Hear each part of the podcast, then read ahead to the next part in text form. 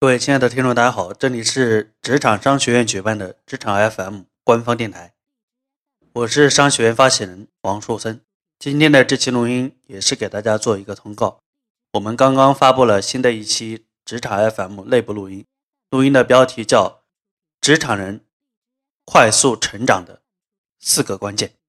如果你已经工作，也在工作中遇到了一些问题，那么这期录音我们建议你下载下来。好好的听一听，当然，这是一期职场 FM 内部录音，你需要付费九十九块钱才可以听到。如果你已经工作，也请你继续关注我们职场 FM，我们将在后续给大家录制更多的内部录音和电台录音。我们下一期节目再见。